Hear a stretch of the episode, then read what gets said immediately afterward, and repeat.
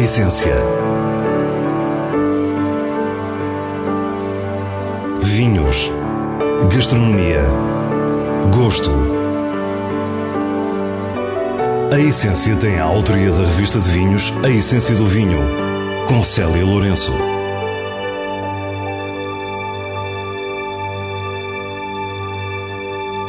Boa noite. Hoje a viagem começa em Almeirim com o charme da Quinta da Alorna. Do Tejo seguimos para a cidade do Porto, porque é lá que se produz o Invicta Gin, um gin português com sotaque australiano.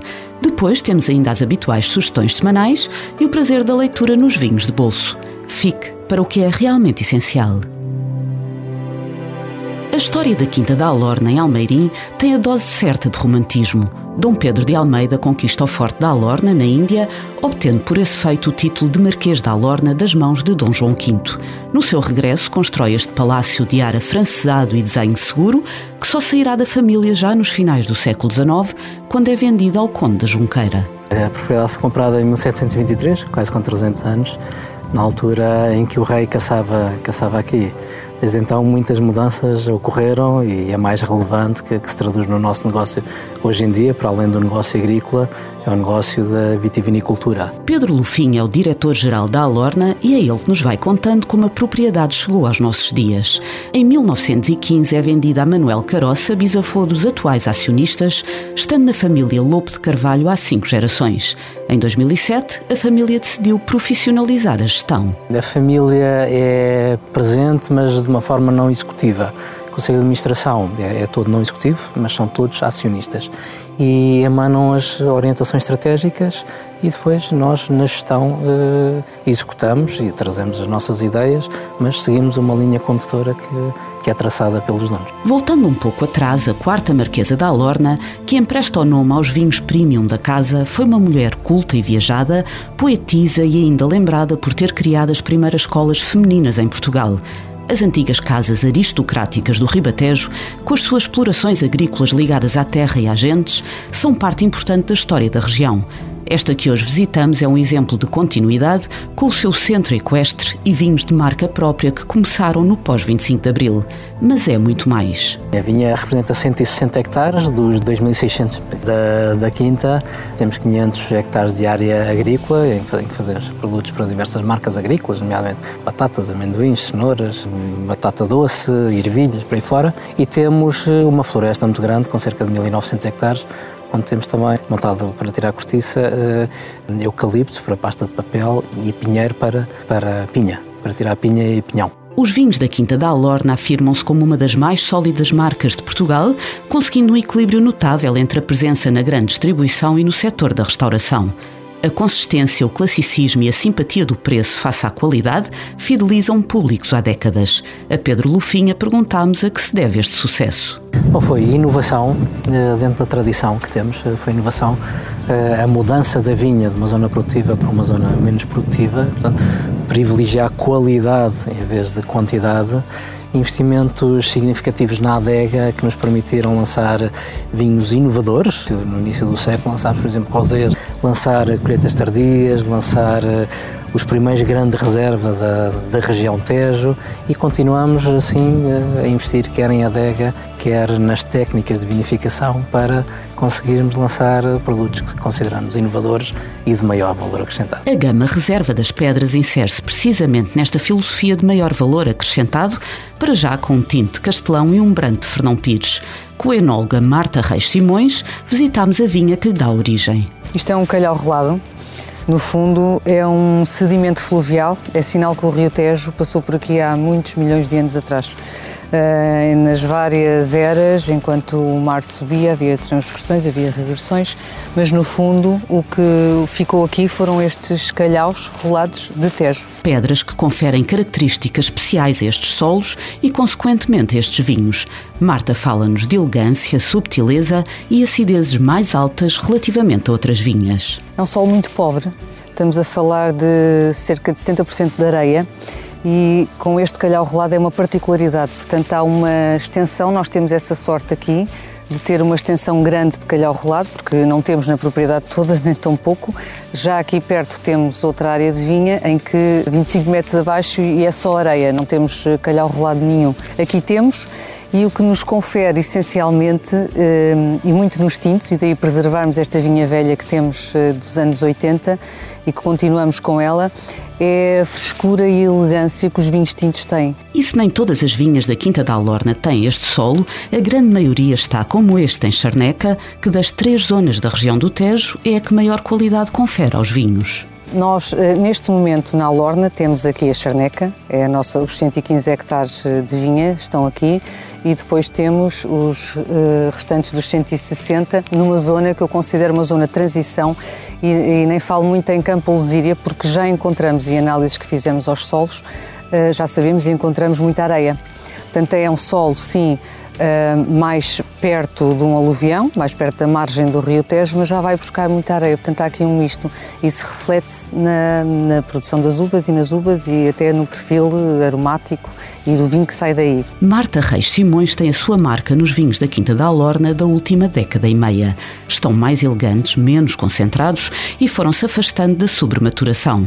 Numa época em que vemos enólogos que se desdobram em consultorias e projetos pessoais, perguntámos por que se mantém com esta dedicação exclusiva. A Lorna tem um histórico muito grande, tem um passado muito grande. Uh, e ao longo de todos estes anos que eu estou aqui, muita coisa tem acontecido. Fazem-me essa pergunta algumas vezes e eu olho para trás e vejo que tem, tem havido tanto trabalho da minha parte e tem havido sempre tanta coisa para fazer nova que não sinto que estou aqui uh, ou, ou, que sou daqui de todo. E continuo a achar que ainda há muito trabalho para fazer, uh, muito para recriar, muito para reinventar e que temos essa capacidade e essa potencialidade com o que temos. A vertente de anoturismo está nos planos de Pedro Lufinha e ao sairmos pela Alameda que liga o imponente portão da propriedade ao espetacular Palácio da Alorna, trazemos na memória uma beleza bucólica e singular. Temos como projeto lançar este ano uma série de experiências de enoturismo, de piqueniques na vinha, de passeios, de provas, de uma, uma multiplicidade de provas eh, mais genéricas, mais temáticas e, obviamente, o Palácio será, será o pano de fundo de grande parte delas, que serão feitas aqui no jardim ou na vinha, mas de frente para o Palácio, porque este, de facto, é o nosso ex-libris e é o nosso, é o nosso rótulo, é, faz parte integrante do nosso rótulo e é muito importante para nós. Na Praça da Corujeira, em Campanhã, no Porto, faz-se alquimia. E a alquimia acontece a partir de um alambique, do indispensável zimbro e de muitos outros botânicos. Assim nasce o Invicta Gin, pelas mãos da australiana Andy Meyer. Nós chegamos aqui no Porto em 2017. Uh, ah, antes de Portugal, nós moramos em uh, Nigéria. Uh, antes de Nigéria, nós moramos em Dubai. Uh, antes de Dubai, nós moramos em Iraque. Uh, antes de Iraque, nós moramos em Mongólia. E antes de Mongólia, nós moramos em Arábia Saudita, em Jeddah. O marido de Andy, Travis Cunningham, decidiu fazer rum. O casal ainda equacionou o Panamá ou Cape Town, mas foi o Porto que realmente os seduziu. Porto é uma cidade com uh, je ne sais quoi. And nós visitamos um, no verão, em 2017, and fell in love. It's beautiful in summer. E além da beleza no verão, perceberam que a cidade reunia uma série de condições muito favoráveis para a produção de rum. Porto tem as, as pipas para uh, envelhecer uh, o rum uh, para distribuição e uh, uh, de remalde, ok? Mas antes de madeira. Ao projeto Rum, Andy acrescentou o gin, uma vez que prefere o mundo dos botânicos, das essências e dos perfumes que esta bebida destilada envolve. O alambique é o mesmo, tudo o resto passa pelo saber e criatividade da nossa anfitriã a partir de um elemento estrutural. Nós não, não posso fazermos um gin sem zimbro. Todos os gins precisam usar zimbro. Sem zimbro, igual vodka. ok? Ou flavored vodka. O Invicta Gin tem na base álcool neutro destilado de arroz e de trigo. A primeira parte da destilação é metanol. Eh, chama-se cabeça. A segunda parte da destilação é coração, ok? E etanol. Etanol é boa, etanol é gin. Nós pôr uh, zimbro e coentro dentro da panela e nós outros botânicos dentro da cesta de vapor. E quando a etanol subir, os botânicos uh, dar óleos essenciais. So this is essential oil production. Portanto, na primeira etapa da destilação, chamada cabeça, o metanol produzido deve ser eliminado para depois se obter o etanol, o álcool que podemos consumir, o dito coração. Andy Meyer elabora três gins distintos. Um ao estilo London Dry, o Invicta International Dry, no qual se destaca a raiz de alcaçuz, o Navy Strength, mais alcoólico e pensado para cocktails, e o Portuguese Citrus, muito aromático e bonito. Isto é especial porque nós precisamos de uh, casca de laranjas e outras citras em Portugal são melhor do mundo, ok? Os italianos pensam que uh, limões são fantásticos, uh, os uh, espanhóis pensam que os laranjas são fantásticos. Não, Portugal tem o melhor, ok? As laranjas são de Tomar, a toranja chega do Algarve e as tangerinas estão ali mesmo em Melres, Gondomar. Nós usamos uh, só casca, não usamos o fruto, por isso uh, as pessoas podem uh, ir e tirar o fruto grátis, ok?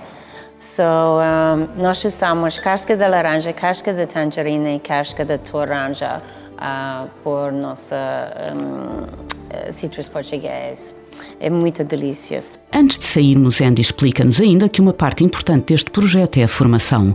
É no centro da destilaria que se juntam os alunos para aprender a fazer gin, destilado em pequenos alambiques de cobre com mais de 50 botânicos. Um curso de 3 horas onde se percebe que é mesmo verdade. Faz-se alquimia na Praça da Corujeira. So, a primeira parte da escola de gin é para criar uma receita. Isto é muito divertido para mim, porque nós, uh, nós ficamos uh, mais perto com os botânicos. Eu penso que os botânicos em Portugal são fantásticos. Oh, preciso de cheirar esta lima. It's amazing. Pode abrir e cheirar. It's beautiful. A lima. It's so beautiful. A essência. E vamos de seguida para as habituais sugestões do diretor da revista de vinhos, Nuno Pires, escolhidas nos selos altamente recomendado e boa compra da revista. Quinta dos Abibes, espumante reserva Arinto e Baga Extra Bruto 2018, é produzido na Bairrada. Tem bolha fina e um perfil cítrico muito sedutor, associado a um lado mais silvestre, numa clara alusão às duas castas que compõem o lote. Natural companheiro de refeição, tem elegância e frescura, terminando com garra um vinho altamente recomendado. Serras de Azeitão Fernão Pires Verdelho 2021 é um branco da bacalhoa produzido na Península de Setúbal. Jovem, frutado e descomplicado, é um vinho fresco e equilibrado, com um agradável travo herbáceo ao longo de toda a prova. Uma escolha versátil e uma boa compra. Nos vinhos de bolso voltamos ao gin para recuperar o primeiro livro português sobre esta bebida que nos últimos anos passou a fazer parte do nosso universo. Vamos Beber um Gin tem autoria de Miguel Somson e Daniel Carvalho e em 2014 foi como que a afirmação editorial do projeto Gin Lovers. Histórias, estilos, cocktails, a realidade portuguesa e o eterno gin tónico. Vamos Beber um Gin é uma edição Casa das Letras. É com esta sugestão de leitura que nos despedimos. Para a semana, à mesma hora, teremos mais vinhos e muitas histórias contadas por quem os faz. Tenha uma boa noite.